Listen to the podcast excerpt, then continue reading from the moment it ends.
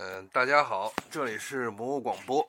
先给大家拜个年，这个我和高原在这里祝全这个怎么说呢？全国人民 说的多点儿，祝全国人民住在从最北边的漠河到最西边的嗯喀什的那个塔唐古拉山，到最南边的海南岛，到最东最东边的舟山群岛。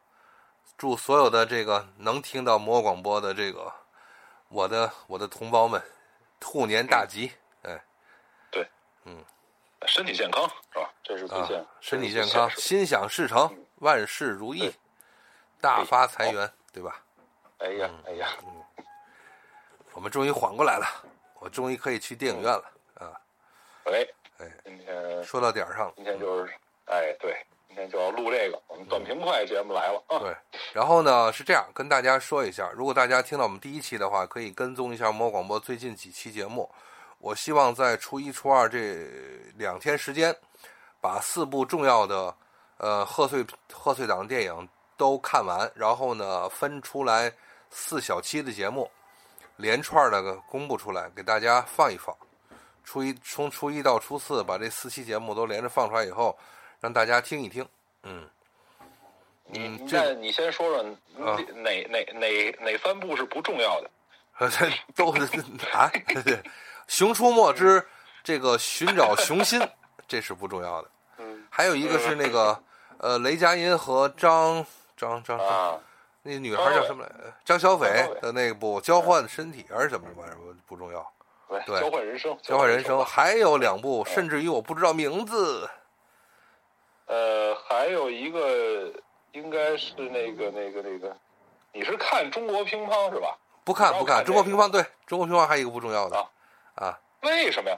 哎，我有点纳闷儿，就是你这 说两句啊，提前说两句，嗯你这是为他们都不太看好这个，这是为什么呢？不是不是因为他们不看好他们，是因为和嗯，这个无名、呃《满江红》啊流浪地球二》还有《深海》比起来的话，呃，啊就是那就这个这就人比人得死，货比货得扔嘛。不是说它不好，哦，就是也许它可能成为票房的大卖的口碑逆袭，但是眼前来讲，我们不就是在我手中就那么多钱的情况下，就那么多多多时间的情况下，我不会考虑它。嗯你说这个就完，就就就确实是这么回事了。就是如果只是在这个节假日的这七天的时间里，就是我们休息的这个时间里，那么如果你让我选的话，有可能，呃，这个中国乒乓不在我的前一二三四里边。对，你怎么怎么也轮不到他，真的是怎么也轮不到他。那他为什么要上呢？因为他是献礼片，他是献礼片，嗯，献礼，呃，好吧，包括我今天要画一条剧透线，就是一会儿要画一条剧透线的这个《满江红》来讲，你说它不是献礼片吗？对吧？如果大家看过的，我这我我跟这个这个听众朋友们说啊，我是完全完全，我这录这节目呢，呃，一半是这个什么半由人工半由天产了，我这属于这个这个借借借借着录节目，我就算省了电影电影票了。嗯，再有就是啊高原疼和我，就是不让我这个就是大家都听过我自个儿的节目，我说到四十分钟以后，基本上气就喘不过来了。对台长太累了，单口这个、不是谁都能，不是谁都能胜。嗯尤其阳过之后吧这个不敢自个儿连说四十分钟的时间。嘿，嗯哎，还得再缓缓。对对，这楼上干嘛呢？我不录音吧，楼上也不挪桌子。嗯，好呃，那么说一个小的感慨吧，就是这小嗯感慨，它和后面我要讲到的《满江红》关于呃这部电影，关于这部电影的主题，关于张艺谋，可能都会从这个小的一个观影体验这个点来，我能我能我能够接上啊，这个高原到话你能听得见，我能都能接得上。这个小感慨是什么呢？因为今天是初一，大年初一早晨呢，我买的是第一场早票。这个第一场早票，注意啊，不是说《满江红》的，它就是同时都放《满江红》，它也有放的深蓝的、呃深海的，也有放这个《熊出没》的。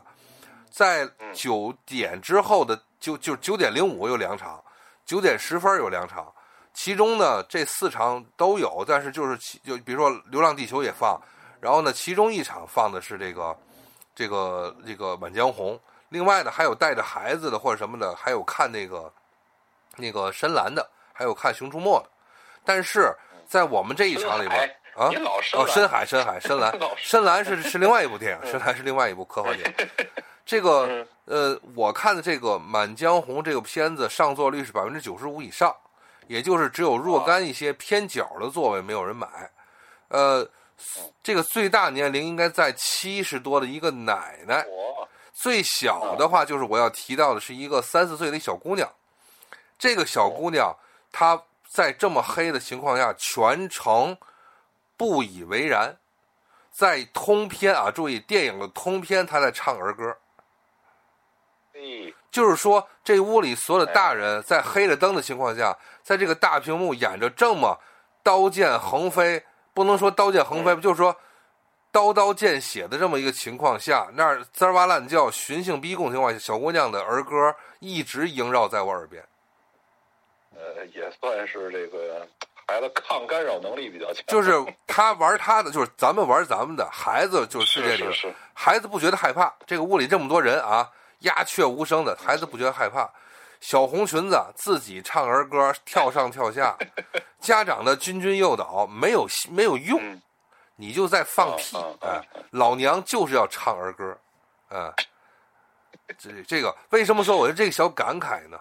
我是觉得，嗯，大家都看过，可能就咱们这年龄啊，高原都看过《成长烦恼》吧？啊，看过。我从那个时候我就知道了一点。这个父母家长去参加成人活动的时候，是要把孩子留在家里的。嗯啊，请请记住，《成长烦恼》里那时候孩子多大？当时的 Michael Michael 是十四，他妹妹 k 罗 l o 是十一，小弟弟 Ben 是七八岁。就这样的情况，一个搭的情况下，他还要请一个十五六岁的一个高中生作为这种临时保姆啊，不带孩子出去。那么，请注意，我觉得啊，就是中国家长到现在，我觉得不长心的问题还在这儿，就是这样的一个电影，虽然不分级，但是你有没有脑子？你觉得把这个孩子带到这儿来的点在哪里？呃，就是请听众朋友们一定注意啊，这个银河已经把这个抬头啊，就是前缀啊，他给说好了，就是在。就是在这个家长再去参加这种类似看电影的这种成人活动的这种情况下，对啊，这是前缀是吧？对，而且同时前缀是什么呢？不是说只有小孩子，因为十六岁之前你都算未成年。哎哎哎，请注意，这个电影它中国不分级，不代表你傻不唧唧的就什么东西都带着孩子去看。当然了，前提也要说这个。家长可能没有父母去去去去，比如说托人去看呐，或者给老人啊，或者说他们也希望的是看完电影以后直接下楼在万达逛街呀。这个这对这应该是对可能性。但是这些活动，这就是说这个所谓的这个你要有自知之明，或者说中国到自始至终他没有把这个事儿分清，也就是说社会活动和家庭活动的。点的界限在哪里？对吧？你社会就是说，你本来我就想问你，你的观影的感受如何？这我就明白了，不用问了。对，不是说，但是这孩子不会说多有多干扰。但是大家知道，我是喜欢孩子的。可是换二一个，就扭头一个飞踹，知道真真的，全程唱儿歌啊。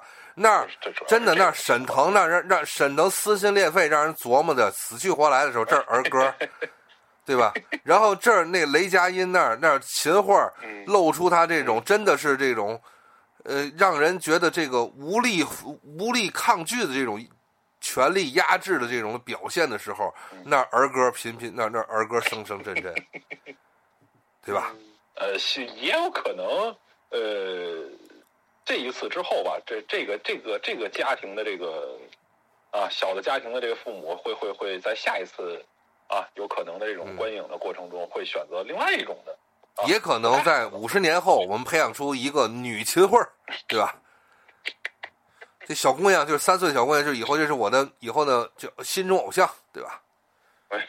嗯，大奸大恶我呀，大概嗯，我呢大概说一下我对这几部影片的一个当，就是我没看啊，我在一个嗯。不看对吧？我不接触不了解的情况下，嗯，其实我是把《满江红》放在了我的期待度的第一。是吧？啊，这是对，是的，是的，呃呃，可能第二是那个动画啊，深海，因为其他那几个我大概会，呃，我大概会能想到我可能看到的是什么啊，就就大概率吧，对吧？嗯但是这个为什么我大概率猜不到，是因为。这个名字会让我知道一些它的背景，但是如果你光告诉我是这个背景的情况下，这些事儿的情况下，那我觉得就太没劲了，他也不会去那么拍嗯，啊，这是我的感觉啊，我就所以呢，呃，来吧，银河给讲讲，就是对，咱们你觉得今天聊第一部啊，今天聊这第一部《满江红》，因为为什么说我首先选择《满江红》，是原因这是唯一一个害怕剧透的剧，也就是说，像《深海》、像《无名》、像这个《地流浪地球》，它其实知道了结果，但是我们要看过程，我们要看这个群戏的所有人的表现，我们要知道的就是他经历了什么。但是这个《满江红》看介绍中，他是一定要强调强调的是。如你如果你要知道了剧剧透的情况下，它的这个色彩会暗淡一些。呃，都这么说，你感觉呢？我感觉是，我感觉我感觉是这样，就是说，正好咱们现在啊，此时此刻，我们拉一个啊这个剧透线啊，拉一个剧透线，嗯，在这里，如果说大家还没有看的话，呃，呃先放下，先放下，先去看，先去看，哎哎，先去看。就是对，就不是像我这种无所谓的情况下，那么您可以看完了再听。或者说您也觉得无所谓，就是我此生我啊怕怕蚯蚓，怕什么，怕蜈蚣都怕，我就不怕剧透，对吧？哎，也能听，也能听，哎，好，那么好，到这里开始，我要先给高原简单的拉一个片儿，对吧？哎，那么就是涉及剧透了，然后再在那仔细聊这部电影本身技术啊，或者感想一些东西。嗯呃，故事发生在岳飞死去的五年之后，也就是在南宋，所谓我们所谓南宋的高宗的中后期。这个秦桧呢，年纪，哎，怎么说呢？雷佳音演这秦桧吧，不显老。当然了，因为他是这波人里边比较年轻的啊，他不显老，就是说秦桧呢，他要渡江，要去和金人进行谈判。这种谈判呢，我们大致可以理解为它是一个固定公开式的，就是皇帝授权的一种谈判，也就是说，它是一个关于国策的一个商讨型谈判，并没有含什么屈辱的一些条约什么东西啊，这是一点。在即将，这就是他他离开临安，即将渡江的前一夜，在凌晨的四点多钟的时候，呃，他款他款待前来接应他的这个金国的礼仪使，一个大胖子，被一刀扎了心脏死了。嗯，好，故事就发生在四点到六点，甚至于我们可以理解是五点到七点这一个时辰，因为秦丞相就给了这个一个时辰的解决问题的时间，因为秦丞相一早要渡河。嗯，那么表面上看来，这是一个对底下人来讲非常不小的事儿，因为故事就叫就给了那个一个活口，就是说，好像是命运砸在他身上那个那个执勤兵的那个沈腾演的执勤兵的活口上，这人叫张大。嗯嗯嗯嗯，请大家注意啊，除了他和秦丞相以外，其他人我基本上都没记住名字，因为都不太重要的名字。这也是这个片子中立意就在这里，都是 nobody 啊，都是 nobody。好，那么这个给了这个张大一个时辰的时间，让他解决他明白的所谓的一些问题，因为张大他他向秦丞相说，这个刺杀不是单单的一个恶性事件而已，而是说这个人这个刺客还偷走了一封信。啊那么这封信，丞相只觉得这封信是是 give me 的，啊，嗯嗯，对对对，然后呢，他就是，但是他对他手下的最亲信的何管家说的话是，就是一个时辰，这事儿解决了，张大爷死；不解决，张大爷死。嗯，哎，就是替罪羊嘛，对吧？明白，好，那么张大呢，有一个表舅在这个军营中，是帮助他提携他的一个表舅，但是辈儿大，年纪小，也就是易烊千玺演的这个叫孙什么的这个管带，啊，呃，一个统领也行，管带行，这都不重要，就是一个基层军官。好了，虽然比他小，但是这是他三舅，这是张大的三舅。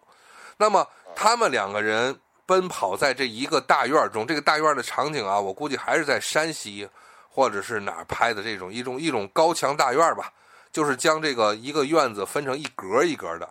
注意啊，它不是那种咱们明清式的或者是江南式的，呃，这种水调歌头式的园林建筑，而是那种完全的高墙，围绕成了一格一格的这样的一个建筑中。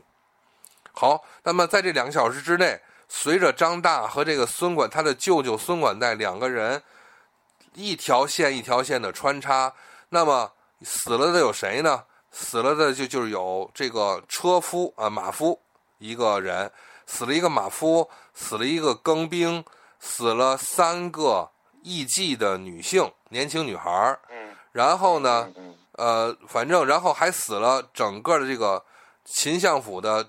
正管家和副管家，那么正管家呢，就是应该是秦桧的死死党，而这个副管家呢，是高高宗最宠幸的德，呃，这叫什么？德妃还是还是什么妃的这贵妃的武士的内侄，也就是他的侄子，这个就是这谁啊？孙什么？岳云鹏演的这个这位这个吴吴管家。嗯嗯嗯嗯，好，那么。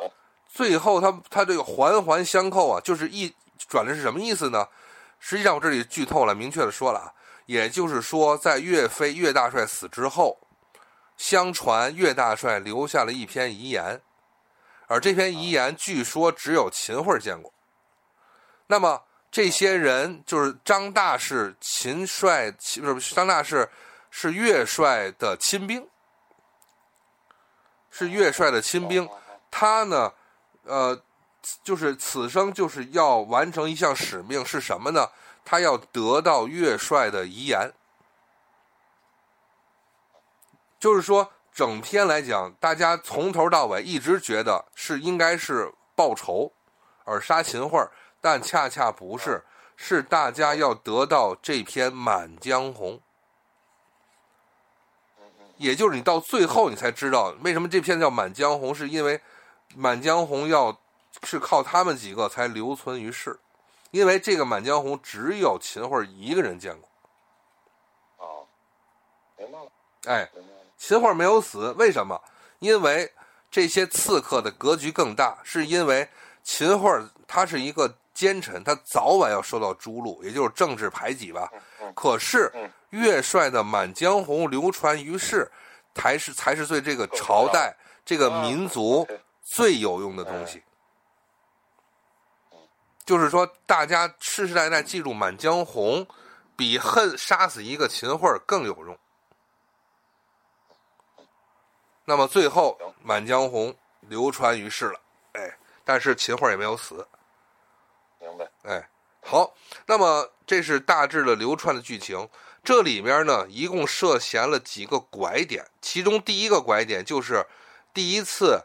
张大和他的接头的线人这个马夫之间接头，我们第一次知道，原来张大不是被命运席卷而来的一个小卒，一个 nobody，而是一个策划者之一。但是，因为为什么要沈腾来演呢？就是这个片子里边通篇沈腾就要演一个一个一个兵混子，一个游手好闲的人，实在没有。没有事儿干了，找他舅舅来通融之后，进入所谓的这个丞相府当了一个这个执勤兵，然后才才卷入这个事儿，不是，而是说他是带着信念而来的，而他身边有有一些他的志同志们吧，其中马夫就是一个，嗯，然后每一次反转都是会出现每一个人，包括这个武这个武管家，包括。孙统领，包括武姬这个女孩，也就是张大的妻子啊，注意是张大从勾栏妓院中买回来的这么一个女孩，被他解救这个女孩，甘愿为他赴死参加这次事这个事件吧。而且还有一个，就是一个那个更兵也是他们的人，就是为了陷害某某人啊。这个最后我还是留点剧透，为了陷害某某人，就是说大家所有的都是一个局，这个局一直在逼着最后易烊千玺演的这位青年军官完成最后的接近啊十步，就跟那个天下一样，十步接近秦王的这个这个这个这个使命，哎。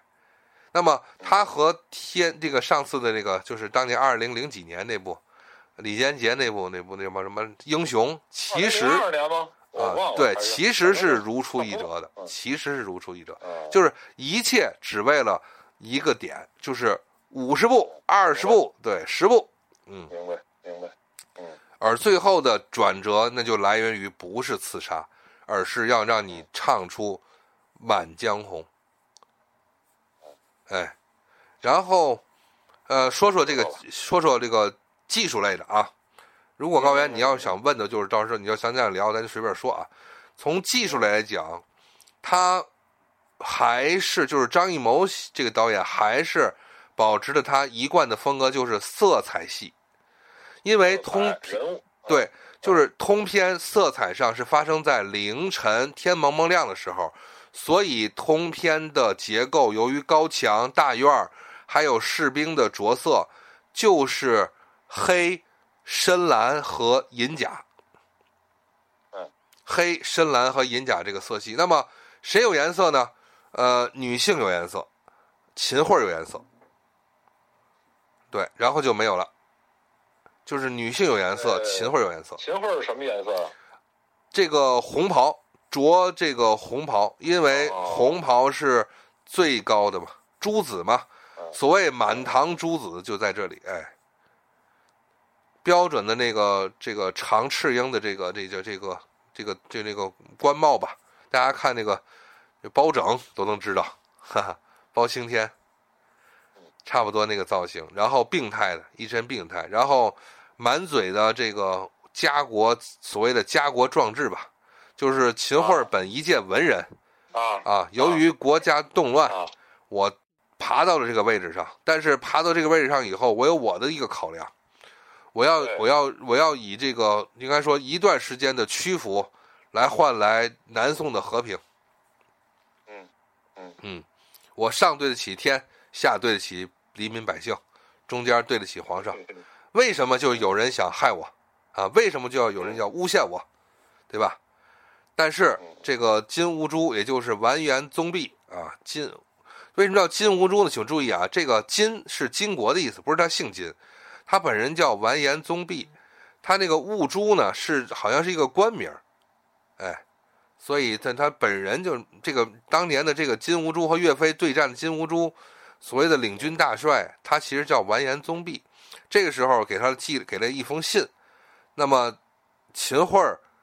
实在是无法，就是能够能够顺当的接受到这封信，对，呃，这个我刚才说技术类，就是说这个光影和角度，呃，除了刚才的光影光就是色彩以外，还有一点细节，就是所有的暗光中发现的都是事儿，就是请注意啊，就是事情在推推进的时候都是暗色的，没有光线，但是。在秦桧身边，在任何的人身边，一旦点亮一盏灯，请注意，就是人们在演。我这里不是说演员在演，而是说人们在演。嗯嗯嗯。哎，中间的官僚、底层的官僚和大 boss 之间要演。对不起，这种嗯，这种很很很明显吗？很明显，很明显，就是他能。就是除了你，就是银河，你得考量出说，除了你之外的人能不能理解？呃，如果不他的这种特点，嗯，就是如果不理解，说明你 你就跟我说的那个家长，你跟我说的刚才那家长是一个道理啊。不是就说呀，如果他不，他他如果他想不明白，是不是就是这电影票就白买？呃，不是白买的意思，就是说，你就跟我说的那个家长是一个道理，你就是活没到成年人这个活的这个能力。嗯嗯嗯嗯，就是说，他的意思就是在能见光线的时候，就全是假的；而真正的事情是发生在黑光、黑暗以下的。嗯嗯，然后再说一个镜头运用，请注意啊，呃，我不知道大，我给高原，但就是高原能够跟我配合去聊一聊。高原，请问啊，你在镜头里边你怎么拍这个人在走在动？那你有跟拍吧？首先说，对，就是镜是的，不是对吧？对，那我你就说呃或你你比如说啊，我拍一个人在走路，我请问你怎么能让观众知道这个人在走路？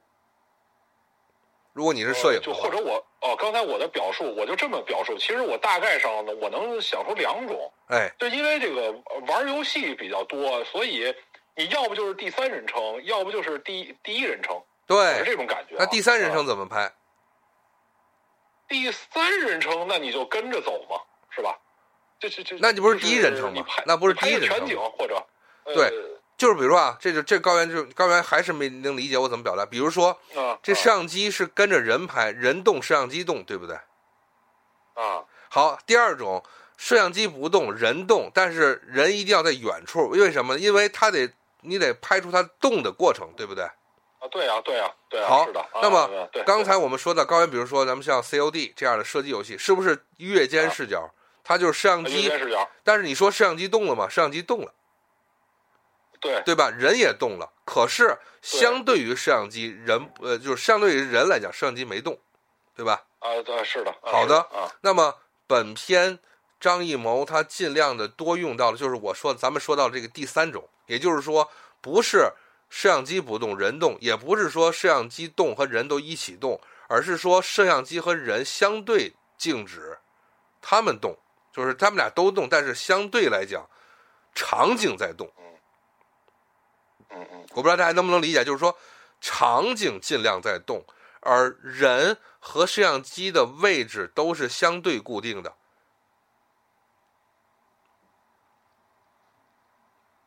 这个东西，希望大家能理解我的角度，这就是它这个摄影的一个特色。所以本片中一直是出现了一些几何结构。那么这些几何结构，刚才我说到了，为什么这个片子它它不拍在一个园林里边，它也没有拍在一个低矮的平房里边，因为过去古代都是平房嘛。它为什么拍在一个？大家请注意啊，这是宋朝，可是他选了一个明清结构建筑，大砖瓦房。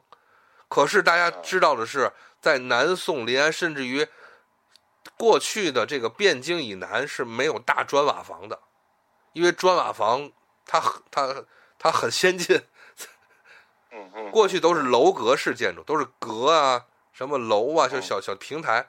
他为什么要用大砖瓦房？一个是要表现的是这个事儿要机密，就是起码咱俩是高原，比如咱俩是角色，咱俩说话的时候，如果旁边是窗户，是不是就不不机密了？对，那么大墙、大砖瓦房是不是就机密了？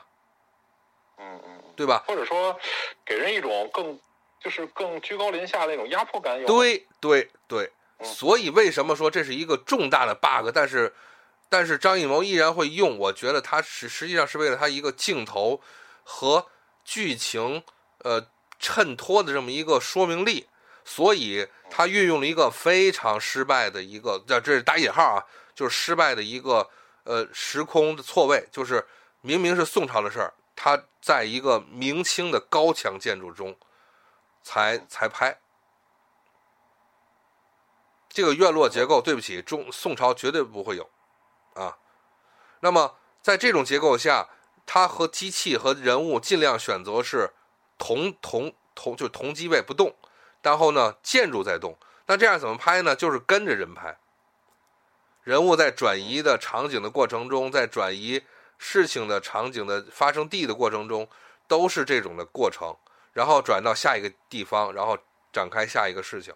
中间他选择的是所谓纪念南宋的这个河南河南豫剧的选段，嗯呃，出现男人用男声，出现女人用女声。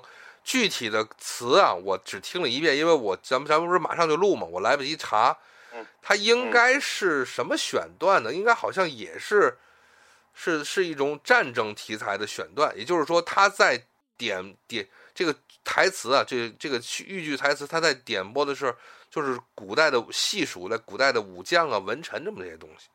嗯嗯好，那么就是这个，就是他的拍摄手法大致就是这个东西，直到故事的结尾，天亮了，嗯，然后呢，才最后发生的重大转折，我们才知道哦，不是为了杀秦桧，而是为了这个要知道这个《满江红》。那么，对，就是包括刚才嗯我刚对，结合我刚才突然有一念啊，一就是一闪啊，嗯，就风声嘛，风对声嘛，对，就是 对那个要把这个信息传出去。对，要把信息传出去。最后，哎，对了，嗯所以为什么说嗯我看了以后，我觉得剧透不剧透没有什么那么深的，就是因为《风声》的最后，呃，那个周迅不是牺牲自己吗？啊，那么这一啊片子最后也是张大也是牺牲自己啊，也就是说他最后的这个局为什么我能进秦相十米，对吧？那么也是因为我我我让我的死来把我的这个舅舅送出去，能只要这样才能让秦桧彻底相信我舅舅，他是你的走狗，哎，对嗯嗯嗯，好，呃，那么嗯。你可以你可以问我这些演员，就咱聊聊演员吧，就是这些美人演员。呃，我我我我这样啊，我现在开始就是因为咱们刚正好也提到了嘛，就是《英雄》这部片子嘛，哎是吧？？对，呃，你觉得时间过得这么长了，除了技术层面的啊这种跃迁，然后毕竟因为有二十年了嘛，嗯，呃之外是吧？之外，那么嗯，在其他方面，又是这么个故事啊，又是这么两种。呃，形似啊、神似，其实都差不多的那种故事。你觉得除了技术方面之外，哎，还有没有别的提升？能显而易见？丝毫没有。丝毫没有。好，没关系，没关系啊。然后，然后咱们就接下来了。嗯丝毫没有之后，因为咱们都知道的这种二十年之前的那部片子的演员阵容嗯啊，演员阵容，那么你接下来再来看这部片子的演员阵容，因为刚才我大概搜了一下啊，看了看这个这个这个演职人员表啊，嗯我大概明白了都有谁啊的情况下，那呃，银河，你说一个演的最好的吧？哎呀，我觉得哎呀呵，叹什么气？你 我恰恰觉得是易烊千玺吧。啊啊啊，嗯，我恰恰觉得是易烊千玺。嗯嗯，嗯，呃哪儿好哪儿好，你就说嘛。就是好，就是好在他他够呆板，因为这个在剧情里边，在我剧透剧情里边，易烊千玺才是这这里边最傻的人，最实在的人。他什么都不知道，他被张大这一伙人利用，他这边又被秦桧利用，他自己到最后，他就是这，说实说不好听的，两边都利用他，就是因为只有你是那个傻子。嗯，那么我就是我呢，更概括的说，会不会是这个角色，这个嗯角色在这个剧情中嗯，给他的这种加分更多了一点？因为他是最后的那把刀，所以他一定是最后活到最后，因为他毕竟是活到最后那一个嘛。嗯嗯嗯嗯嗯，就就最后就俩人活着，一个是秦桧，一个是他。那你说他一定是那个闪亮的人，对，所以也那如果是这样的话，也请大家参考。我刚才又想那个一念啊，又划过了一部影片，就是什么呢？就是王宝强的那个傻根儿。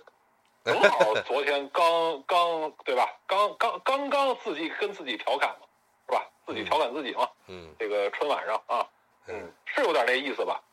就是呃我自己不懂。不是那种傻，而是而是就是说啊他就是这么一个军人，他就是在这儿哦想好好的啊当个军人，但是为啥你们都觉得我我行呢？哦，我稀里糊涂我就行了，就到这个位置了。那星球大战里头还有觉得就是我行的呢啊，对，这就是呃高高原，这就是我跟你说，恰恰我的我想把它放到最后，就说的是东西方对于大义这个事儿的理解是不同的。嗯嗯嗯，所谓“天将降大任于斯人也”，中国人就永远得是这句话。啊行，不着急，哎不着急，再往后啊，哎再往后说。然后呃，那你刚才说了一个相对行的，再说一到两个觉得哎呀有点失望的。我觉得刚才我提到的这个剧情里边，我提到的这个剧情啊，请注意，恰恰啊，这个坏人，也就是这里边的实际的操盘的、实际执行坏事儿的这个人，这个何管家是张译演的嘛？然后呢，嗯这个张大和他的死敌的反派这个张大，这个这位义士是沈腾演的，但是我跟大家说，恰恰应该这两人换过来，哦，应该张译演这个张大，然后沈腾来演这个何管家。可是嗯对不起，如果这么演就不就没有剧透了，为什么？因为一眼你就看出来了，这这这个人呃，是义士。或者或者说，嗯，怎么讲？呃，一半为了票房，一半为了不重复角色的不重复。因为对张译刚刚在去年封对那个演了《悬崖之下》，演了那位哎，对被 打烂的那个咱们的烈士，嗯没错。所以，如果老是这样的话，一个可能啊，他演员本人也也有一些抗拒的成分，因为你如果老是对吧，而且特别又是在这个张艺谋的这种电影下，嗯你老是演这种的话，而且特别又是档期又都差不多的这种大的这种档期，因为五一、十一、呃春节是吧？那么在这种情况下，你老重复这种角色，可能演员自己对于他自己的这种表演呀、或者一些突破呀，他自己有一自己的一种考量。另外一个呢，就是。呃，你毕竟这个电影的类型，它挂的是悬疑和喜剧，对不对？嗯那那这样的话，那你你这个那沈腾可能更更更更合适一点吧，就这么说，把他推到前面来。因为这个人他要演一个两面派嘛，这两面派的话，嗯呃，你说咱们咱细数一下，在中国票这个这个票房这个号召力的南一线里边儿，你说让张嘉译演吧，岁数大了，对吧？张嘉译不行，他嗯不是那个，他是一面派，行。然后你说再让还有谁？孙红雷，孙红雷的形象跟那些人不太配。雷不行，对，孙红雷不是那种，而且更多的好像孙红雷他应该去在电视剧里发挥，他就发光发热了。我这种感觉啊，就是光一个电影的话，那个长度啊，那种紧凑性啊，好像不太适合他。嗯然后你说让孙红呃让让雷佳音演吧，因为雷佳音怎么说，雷佳音也适合，但是吧，毕竟就像你刚才说的，你像你像这个张译和雷佳音吧，这两个人最近演的东西都比较正了，所以他们两个人，我觉得可能是就是因为想突破嘛，所以一个人这俩人都演了非常反派的人，他演秦桧合适，就是 就我尽力的演好我自己的那个角色，我就活在这个电影里的那种那个样儿，我觉得雷佳音没问题。雷佳音缺乏呃沧桑感就是这，个高原，你要看完这片子就知道，雷佳音缺乏哦沧桑感。哦哦，就是往那儿一放，你觉得他应该是在陷害岳帅之前的秦桧，哎就是被抓走到 金军的秦桧，而不是说都回来了，嗯都已经是一嗯就是一就是一人之下万人之上那个老谋深算的秦桧。因为在这个片子中，秦桧一直是一个嗯将计就计的推手，一个幕后的 boss。可是他出来以后，你就总直接说吧，哎说如果不不考虑票房的话，倪大红更好。哎，对对对对对，那个那种司马懿那样真好，呃，对啊，对呀，对啊对对啊，对。呃，是的，那么比如说让倪大红演秦桧，让雷佳音去演岳云鹏这个角色，让嗯，沈腾演张译这个角色，让张译演他自己的这个角色，就是让张译演他这个就是这个张大这个角色，这个这个这个男一号悬。崖之上了嘛。然后呢，让谁呢？让让谁呢？让张嘉译演最后这个将军，就是演最后这个孙孙孙管带，孙统领这个将军，最后这个人，我觉得他可能更正一些。但是为什么这么演呢？因为这是贺岁档。像岳云鹏那个角色，其实就是要去这个演这个搅局这么一个点心，这么一个裙带关系的点心，哎。明白，明白。啊插科打诨，发挥他的这个什么？就是说，比如说吧，就是说，我是我我我姑妈是娘娘，皇帝呢要用近臣，也就是说用外戚来制衡权臣，这是一个自古不变的一个一个一个手段。但是我这个模样是吧？我这样的点心呢，我进了相府之后，丞相你说不知道吗？不是，就是丞相觉得什么时候你你跳出来，我再弄你。那好，你现在跳出来了，对不起，我就弄死你了。嗯，哎，可是像，对然后嗯嗯，没有。然后我想说的是一个，好像这次影片在宣传的过程中嗯，没有特别的强调这个谋女郎的事儿，有吗？我觉得没有。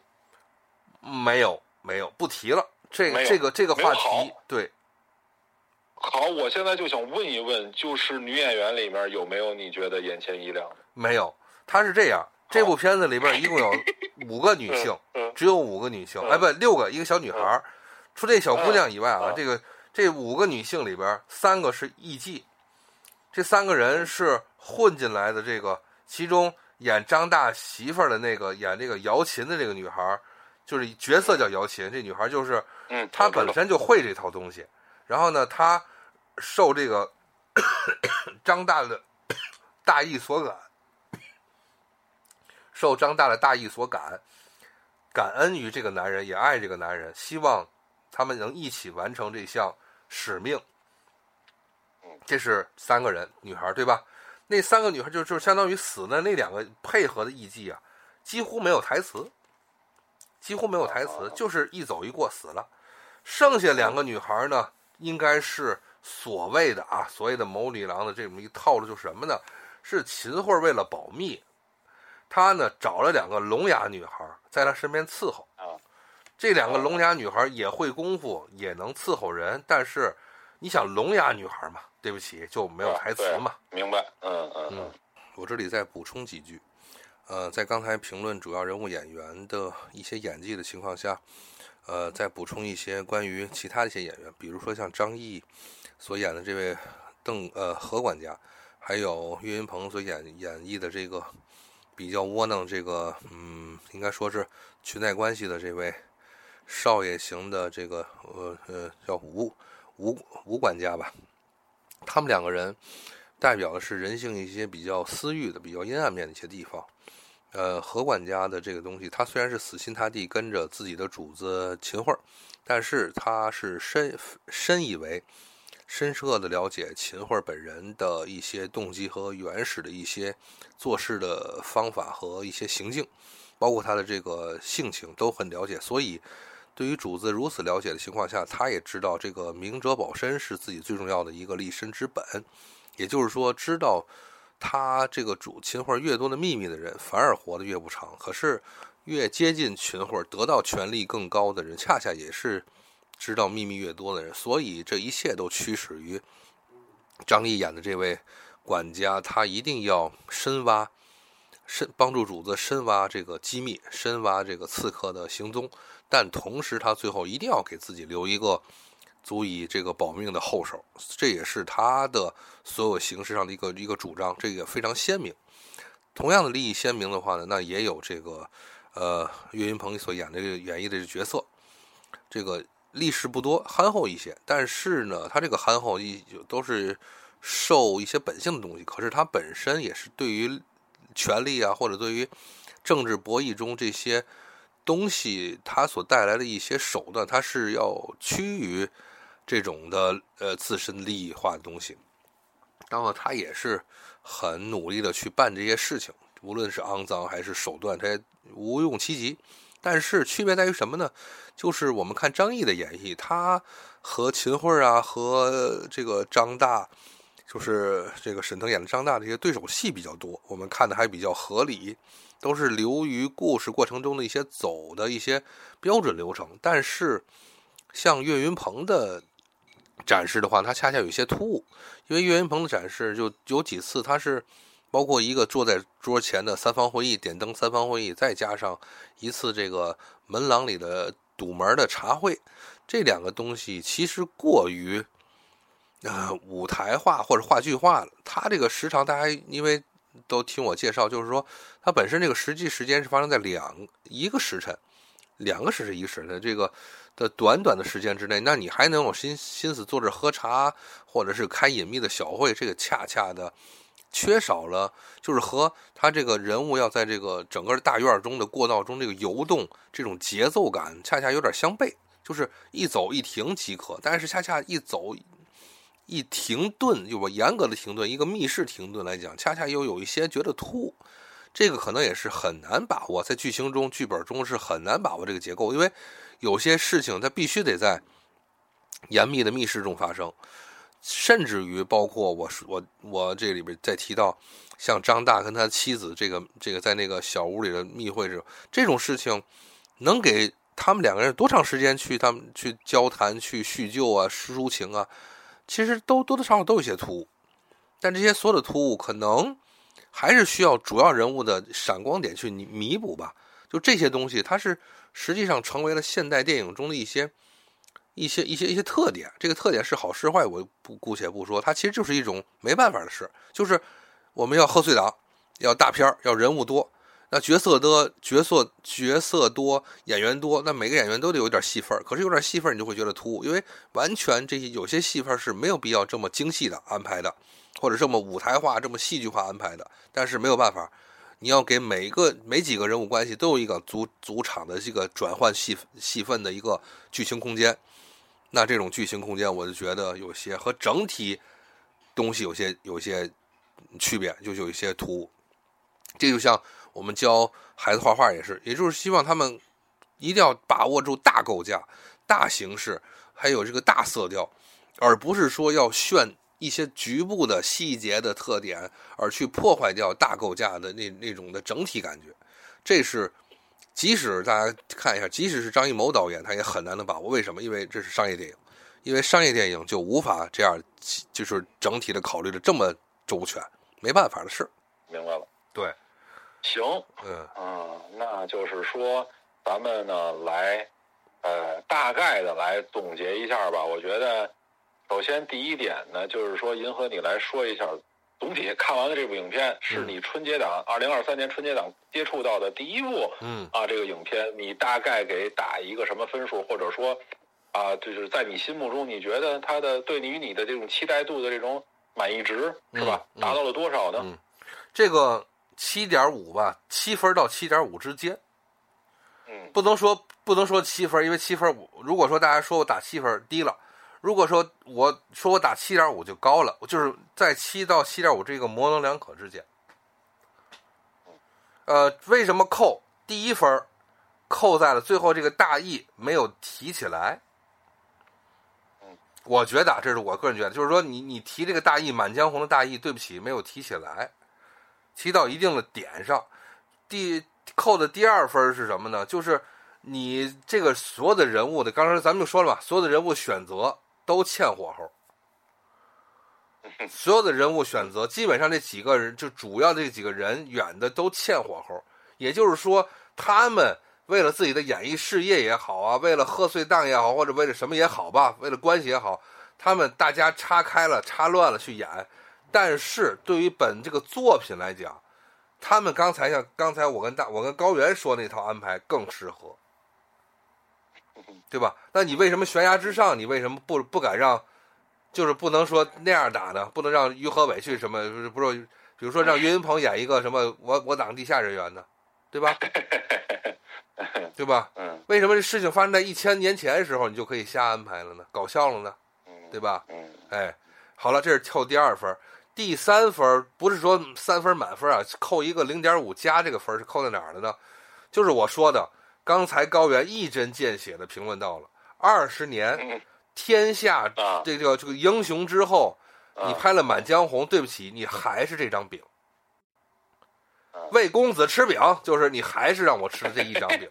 嗯嗯嗯嗯，就是就是无名要去刺杀秦王，最后大伙儿都陪都都给你送到那个位置上，你他妈的你想的是这个大事儿。好，二十年以后也是大伙儿都牺牲自己，甚至你也牺牲。你最后把秦秦桧送到那个位置上以后，好，你格局打开，对吧？吟诵《满江红》还是这事儿，还是这套。行，明白。哎，明白大概是什么情况吗？这个是这样，因为刚才我这这咱们也在，就是真是没一开始准备说。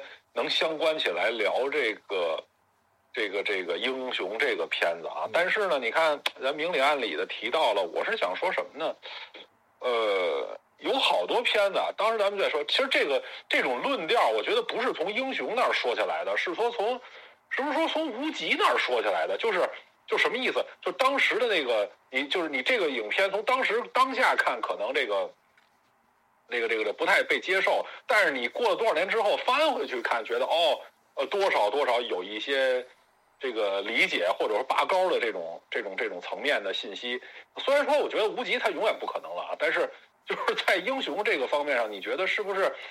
嗯，从二零就是是从两千年那个时间段待到现在，或者说其实已经不是现在，就是前几年嘛，大家往回看的时候觉得英雄还是可以的，是吧？呃，如果说二再过二十年，到咱们比如说咱们这个魔广播还能以现在的一种一种一种结构去 聊，比如说聊贺岁片，我们聊二零四二年的片子，你依然我依然可以说。就是这个《满江红》是部好电影，但是我只能这么说，《满江红》这部好电影，它出现在二零二三年的话可以，它出现在二零零三年也可以，它出现在一九九三年也可以。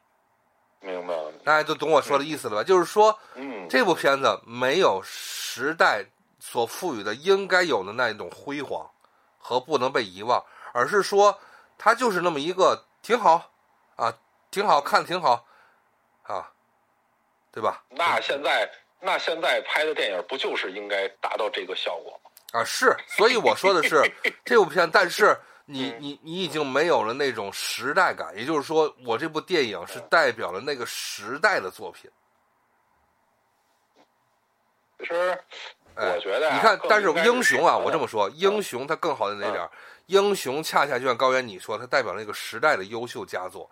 比如说大就是大明星，大制作，啊，没错，对，然后那种中国走进走向时代以后的那那样的一个格局，对吧？咱不是说嘛，格局打开，对吧？格局打开，对吧？嗯，行。可是你二十年了，你还是这点东西。其实我是觉得什么呢？就是通过这个电影啊，如果还能有挖掘出来一些什么。呃，背后的这些东西的话，我其实觉得更应该让大家就是看过这部影片，但其实并不太了解当时的那些历史的那些人，再重新再看一遍历史。其实我感觉是这样，可能是不是就更好一点？就不要说是吧？我们哎，两个多小时的电影看完之后，就就赶紧我们去中午饭哪里吃啊？是吧？啊，如果对吧？我是这种感觉啊。其实。你就再了解了解《满江红》，你背得下来吗？嗯，那你听过成龙唱的《满江红》吗？对吧？这个词牌就成龙唱过呀。你别老看他，对吧？一个春晚他上两个节目，别你别你别听听这个，你听听别的，是不是？那哎，就这个意思啊，就是对吧？那成龙唱的《满江红》他是怎么唱的呀？他融合的是戏曲啊。哦，原来成龙以前他是学过戏的呀。哦，原来香港那些人他们之前都是戏班的底子呀。啊，就你看，就咱们一点点串嘛，咱们一点点，你就抽丝剥茧。其实，呃，一个东西你联系到另外一个东西的时候，它会有好多的这种涉猎分支嘛。你你，那你如果希望是，如果你看完这个电影的话，你对他们都有一种感兴趣、想要探究一下的这种心，然后我其实觉得就就就达到目的了啊！就就首先说啊，刚才我提的，嗯，你说，嗯啊，没事没事没事，你说你说那。现在咱们再聊一聊呢，其实就是多多少少的是我个人对一部这部片子的一些感想啊。我这里多聊一会儿。从电影院出来以后，我跟高原想到的刚才那个点是完全一致的，就是为什么说咱能在一块儿录这么多年的 播广播，就是能想这个点，恰恰就是我说，就是你说那个点，就是英雄和他这部片子一个对比，包括我提到的张艺谋的色彩结构。他的摄影结构，他本片的摄影结构，包括他的选角或者甚至一些人，包括一些细节上，他非常的张艺谋。这句话你说好听吗？你觉得好听就是他非常张艺谋。可是对不起，他就他就他就非常的，他只能非常张艺谋。也就是张导，你指望张导在突破些什么？别了，对吧？七十也七十多了吧？很难了，对对对对对，是啊是啊是很难了，对吧？也很难了，而且张导忙啊，对吧？什么又又是弄又是弄又是弄这个晚会那个开幕式，对吧？对，那我印象一切印象杭州，嗯印象西安，什么 印印象象一切，印象一切，对吧？这不都是这不都是这个国师弄出来的吗？可以，他很忙，对对，所以你指望他在此生中还能够说再做出一些东西，不一定了，只能说，哎，我们把英雄再重置一把，咱以英雄的底子，咱再再构写一个剧本，对吧？那么嗯，弘扬什么？现在国家让你拍呢？好，咱选选，琢磨琢磨，对吧？哎，弘扬岳飞，对吧？嗯岳飞抗金嘛，对吧？啊，金好看吗？是美丽的吗？那就美丽抗美丽国嘛，对吧？对吧？对于外来的可以啊，的，对于 外来的压迫，我们嗯义无反顾，嗯对对吧？对对 那么，可是我还是说，就是咱们国家现在变化这么多年之后，我们已经成为了一个非常深厚的文化底蕴，但其实，在新时代又已经和世界平行的这么和世界交流那么深远的这么一个国家之后，难道我们还要？我不这里说，请大家注意啊，请如果大家批判我也可以，我能理解，请大家认真听我说，就是我们还要弘扬岳飞吗？嗯，所以我刚才在说，就是大家去了解一下嘛，你你你你大概的去对吧？你别听一种声音啊，你他为什么是那样的呀？他为什么最最后就是就是成了这种结局啊？对吧？对他但但咱这么说，就是呀就是说，你这个啊片子里边，宋嗯高宗你是一句不提，大家能明白吗？就是说，一切的东西啊都是底下的人在玩权术，你嗯。最高的决策了，注意，岳飞可不是秦桧什么什么杀害，那是有圣旨的呀啊，对啊，对对对对对，对吧？你难道你不觉得这个位置上的这个人有错吗？就好像春节晚会一字不提隔离，一字不提大白你白，打住，哎，大概在打住，打住，打住，打住，就是 你提的农村就是农村建设好，你提扶贫，对吧？嗯那不跟现在是一个道理吗？你跟你跟秦桧是最终的坏人是一个道理吗？比古不奖你记讲，比古跟奖金你不要挂在一起，你知道吧？咱们说比，咱们说古，咱们就说古。你比如说，你这个你说岳飞，其实你再往后是多少年啊？我忘了多少几百年吧？或者怎么样？就你再想想这袁崇焕的问题。那两天我前两天我刚看了一个视频，你知道吧？袁崇焕不能拍高原，记住，袁崇焕绝对不能拍。袁崇焕死在就死在了啊最高决策者，他两头的话他都听了，最高决策者晕了，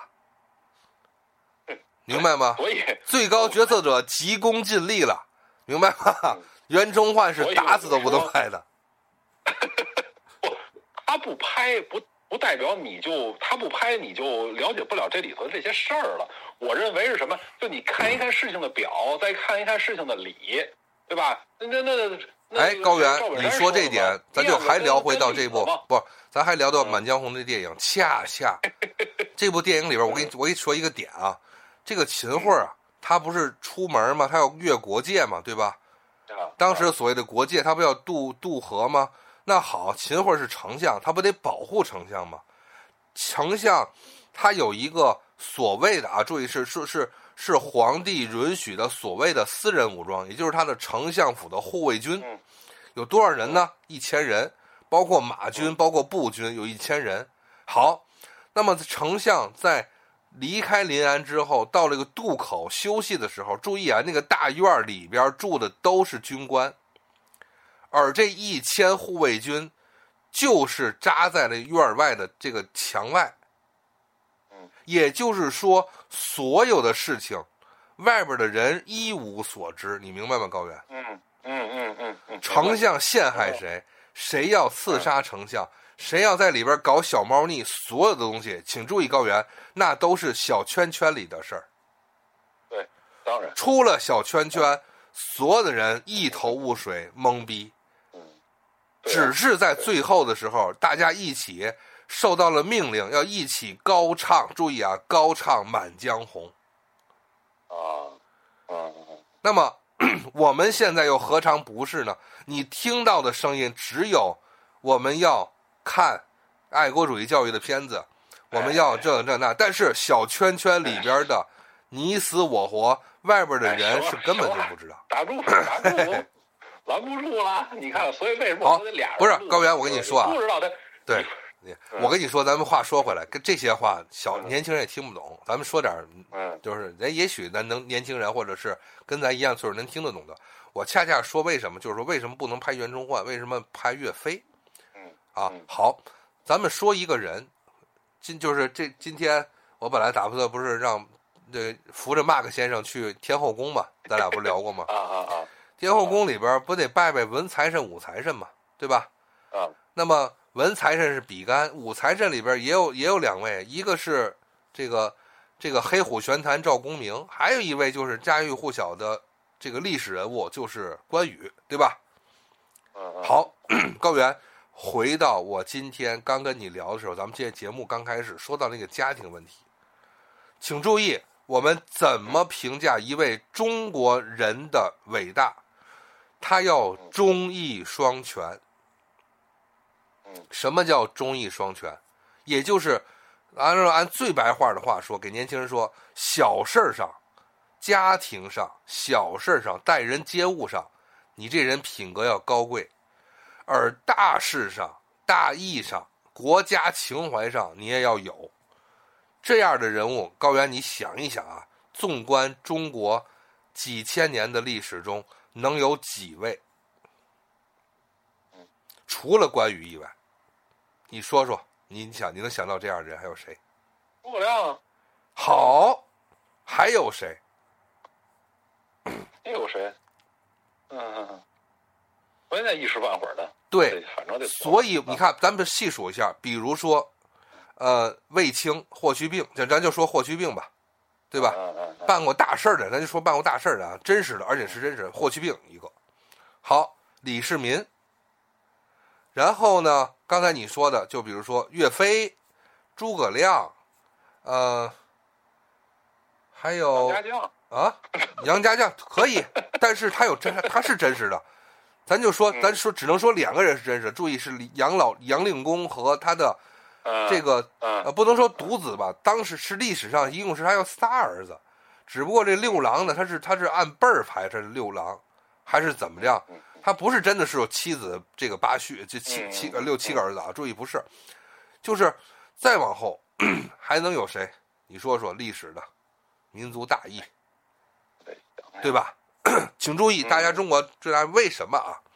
因为过去的老百姓是不懂史的，史书这个东西上到司马迁，什么《左传》《春秋》啊，《史记》啊，呃，班固写的《汉书》啊，或者到后来《资治通鉴》，这都是给顶层，注意是顶层文人和权力者看的。嗯老百姓不懂史，也不知史，那么老百姓知道的是什么呢？你能知道的人物都是民间传说，或者是嗯自上而下的一种塑造而推广出来的形象。那么有谁呢？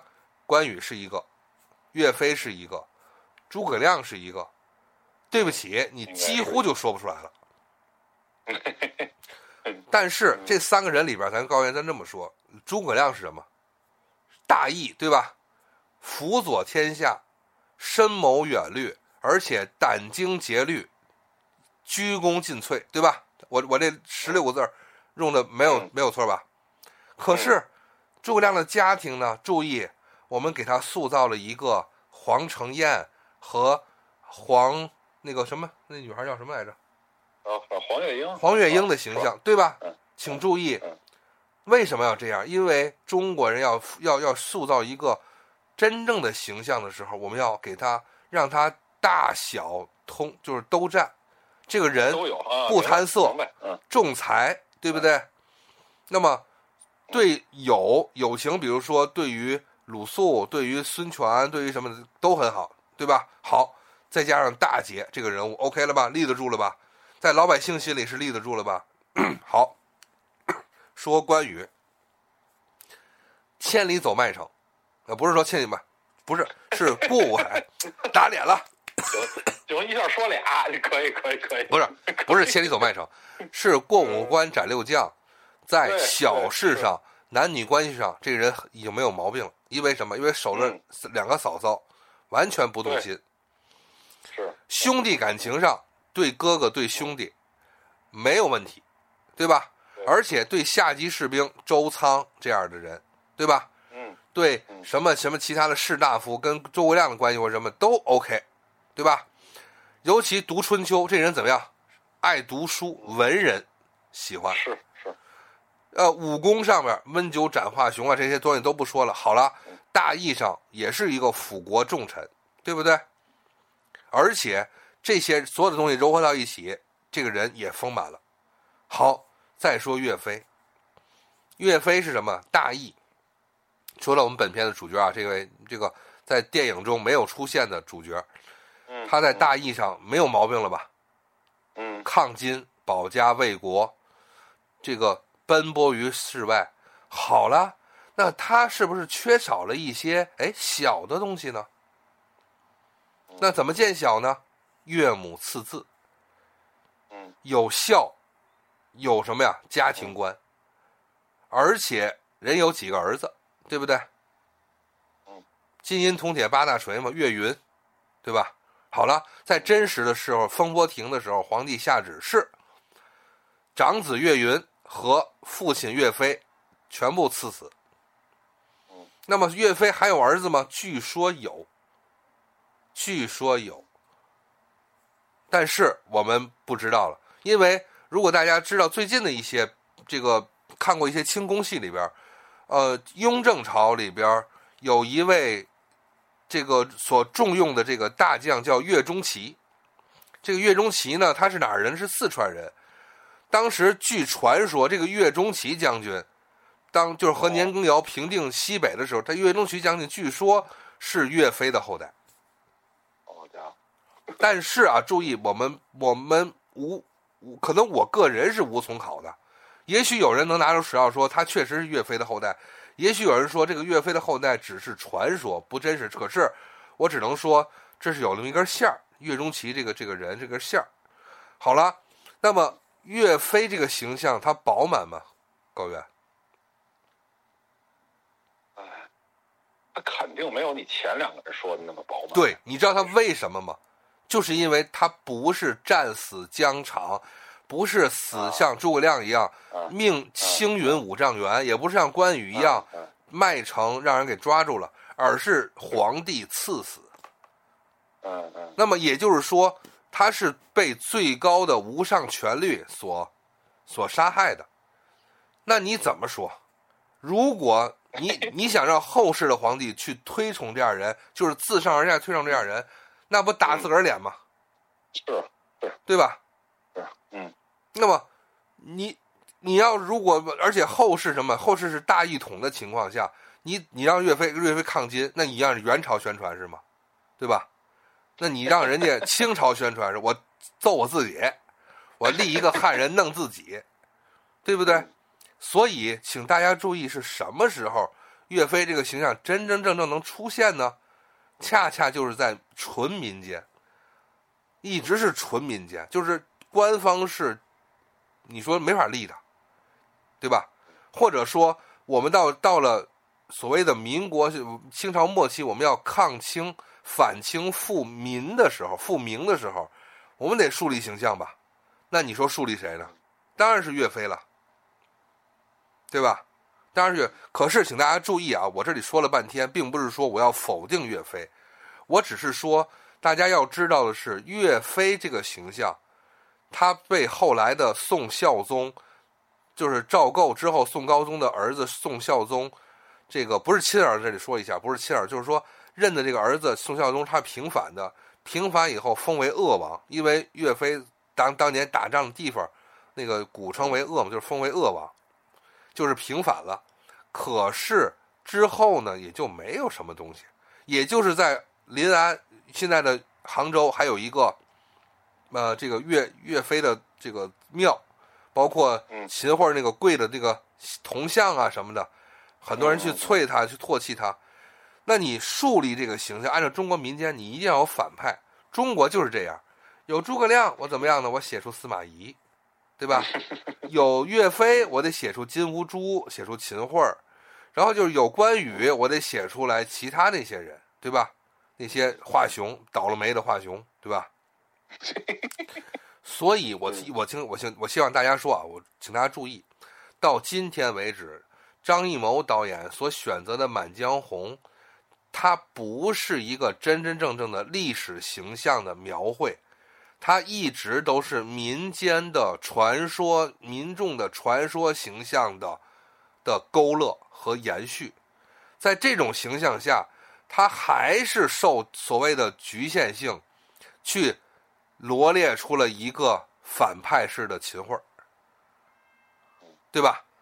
还是这么一个局限的套路？什么改变？这个东西，对，所以，所以我的意思是说，从所谓的我觉得对高原拦着一直我说的，对于这个借古讽今的这个引号啊，或者讲今比古啊这个引号的说的这个点来讲，还是说。我们民间自古的一种局限性来讲，《满江红》这部电影也只能拍到这个格局。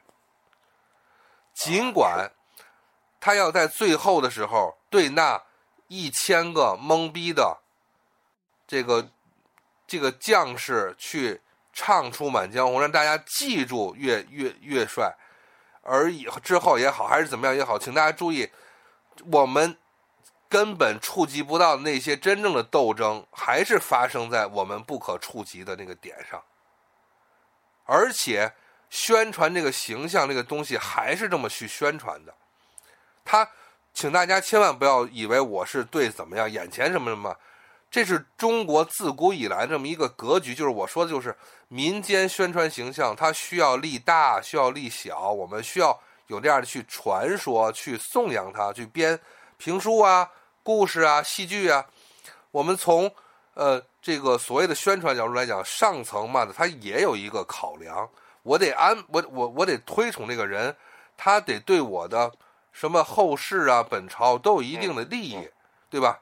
忠义嘛，所以说说的已经很清楚了。对，那么那最后就是我们能看到张艺谋导演他构架这个剧本他最后也就是一个只能是这样。的一个中规中矩的结构了，除非他真的能够跳脱出一种的构架。我们我们比较一下，比如说高原也知道，大家可能都看过，就是《拯救大兵瑞恩》啊，就是《拯救大兵瑞恩》讲的是什么？讲的是人本性。他讲的不是任何的什么义，他们讲的是人本性，想活着。怕死，想过安生日子，这是人本性。但是在中国这里讲的是，要以一个标杆为例，就是我要赴死，我我前赴后继往前往前往前，就是送死，是为了把把我们需要的那个大义送到那个位置上。当然。这也不是说大兵瑞恩要好过咱中国这个套东西，我只是说大家比较，就是我们看电影看的是什么，我们不能说像高原说到的那种那种家长带着孩子来哈哈哈一乐，孩子闹闹闹，然后呢出来买买买吃吃吃，稀里糊涂的你你你就过这一辈子，过这一辈子。不，银河，咱们讨论过这个问题，稀里糊涂挺好啊。我知道，我的意思就是说，我要跟大家说出来，就是我个人作为银河，我一个就是感觉就是，我希望大家能明白明白。就像高原说的，你你你能不能对得起你花七十多块钱的一张票？你明白明白？呃，我不是说你要出来生气啊，我就在说，我不是说你要希望大家看生气，而是说，哦，你真的知道为什么在此时此刻？为什么张导？为什么这些所有的人最后拍出来了一部这样的电影？我就希望大家明白这个。嗯嗯嗯嗯，我，然后呢，我呢提炼一两句啊，银河我不知道理解的对不对啊？我提炼一两句，大概的意思是，呃，当刚才银河说的那种传出去的声音真的被传出去的时候，啊，那么。在围栏外边的那些人，不管是一千、是一万、是一亿、是多少的那些人，希望他们更重视是传出去的那些东西，而当立起来了之后，我认为在围栏外的人就应该更多的去了解立起来之后的那些信息。我不知道我表达的清楚不清楚，也就是说，真正传出去的东西更重要。当它又再被立起来的时候，呃，大家更需要的是去了解背后的故事。对，你要都了解全了。对，两个方面你都了解全了，确实是。其实，嗯，说岳飞说这个电影或者说是这个背景的时候，前几年拍的那个那个历史剧，就刚有一点儿转头，都不允许，都不允许，你知道吗？就是特别对对，当时就叫就一就就就什么叫掀起了风波了吧，相当于是，因为你有不同的声音了那会儿，嗯，那个那个那个剧，大家可以去再去看一看。就是你敢提名字吗？我忘了什么名字了，对不起，我真的不是诚心的，我是真忘了是什么名字。你你说你说点剧情，我我因为我这里有脑子有好几个名字，我不知道你说哪个。不是，就是这个的电视剧啊，就是拍的这个岳飞跟秦桧的这个这段历史的这个电视剧。哇塞，那我还真想不起来，因为我脑里想的是什么呢？一个是那个大明王朝一九一五哦，不是这个一五六六，不是不是，还有一个是那个就是那个呃讲慈禧那阵什么甲午战争那个那叫什么来着？那个那个李鸿章的那就是现在已经禁播那电视剧。啊，那个走向共和，走向共和，对对，这就是这两部，不是真真正正的是，不是说那个呢，我都不说那个呢，那那那那都太那什么了，对，但是大家都可以看啊，都可以看啊，就有点意思，大家就是就是正面的、侧面的、反面的，是吧？明里头的、暗暗里头的，你都琢磨琢磨，就是一切的事儿啊，一切的事儿肯定都不是明面上的这些事儿，是吧？嗯，你这传出去只是一个媒介。他要让你知道的一定是，你要关注一下。这个关注不仅关注的是传出去的什么，你一定要看一下它背后是什么，是吧？哎，这个背后是什么？这个也是中国这个我们打探这做，就是要拍一些所谓的清宫戏啊、宫廷斗争的戏啊，利用的这些这些。对，我们为什么喜欢看？就就就像今天我们为什么喜欢看这个片子呢？因为什么呀？因为我在最后跟大家咱们收一下尾，就高原，咱就可以今天这期就聊得很好了。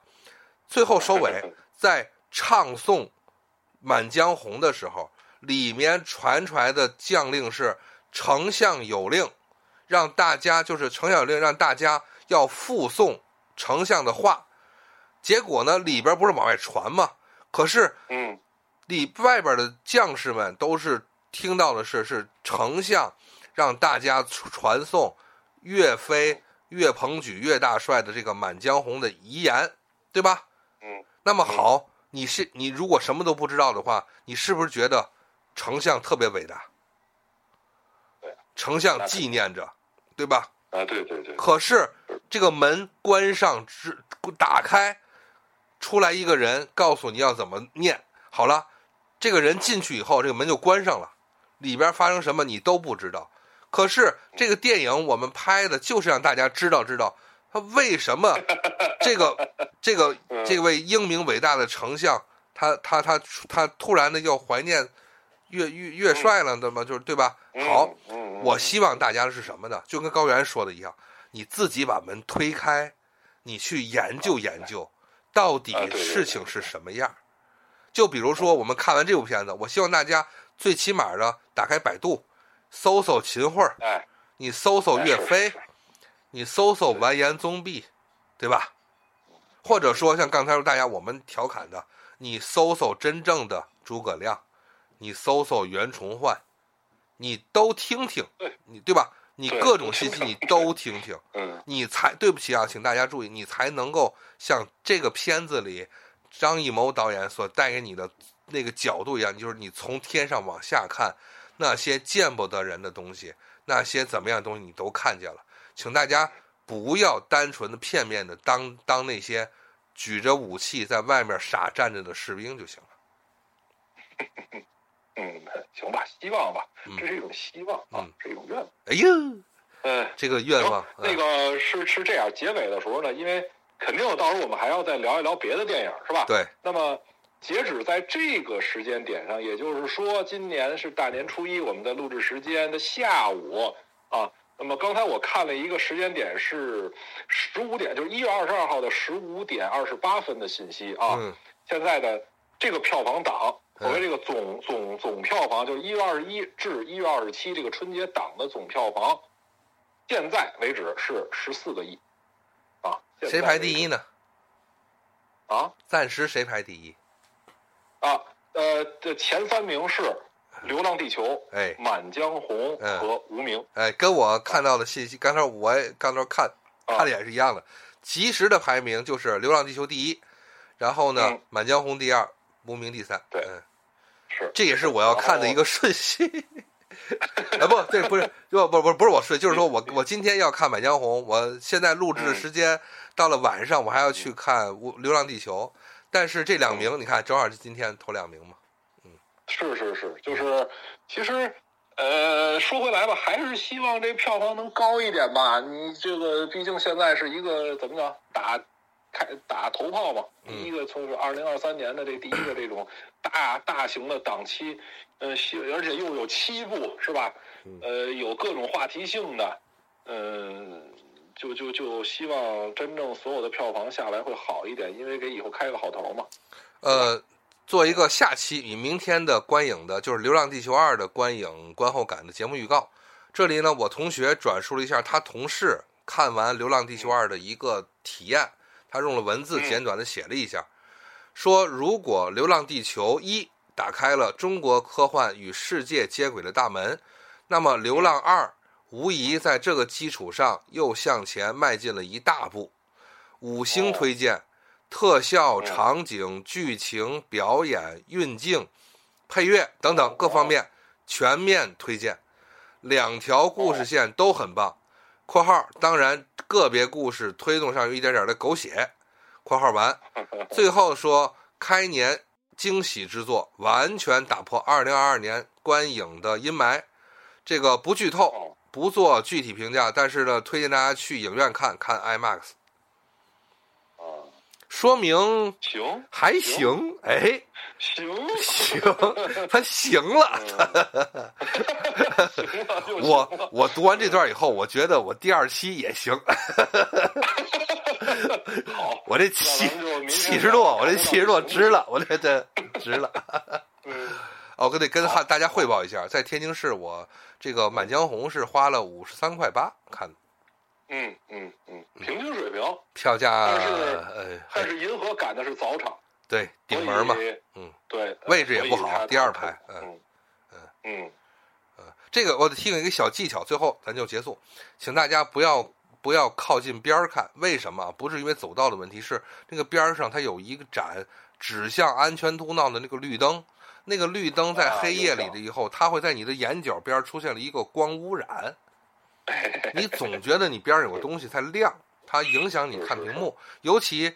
呃，这个《满江红》它是一个黑夜剧，就是里边全前多少分钟全是暗暗的，它影响你看。嗯所以等大，所以希望大家尽量的别打开手机啊，别造成光污染。这里谢谢大家。嗯，好，好，那么今天我们兔年开开年哎这个这个一个小主题，就是二零二三年兔年贺岁档的，应该是四个重磅电影的第一期《满江红》的影评，就到这里结束。好 好好，OK，哎，谢谢大家，谢谢高原跟我一起 陪伴，我先剧透了一下。嗯哎，嗯，没事儿，挺好的，嗯，行，那就这样，谢谢大家收听，我们明天再见，拜拜。拜拜，哎。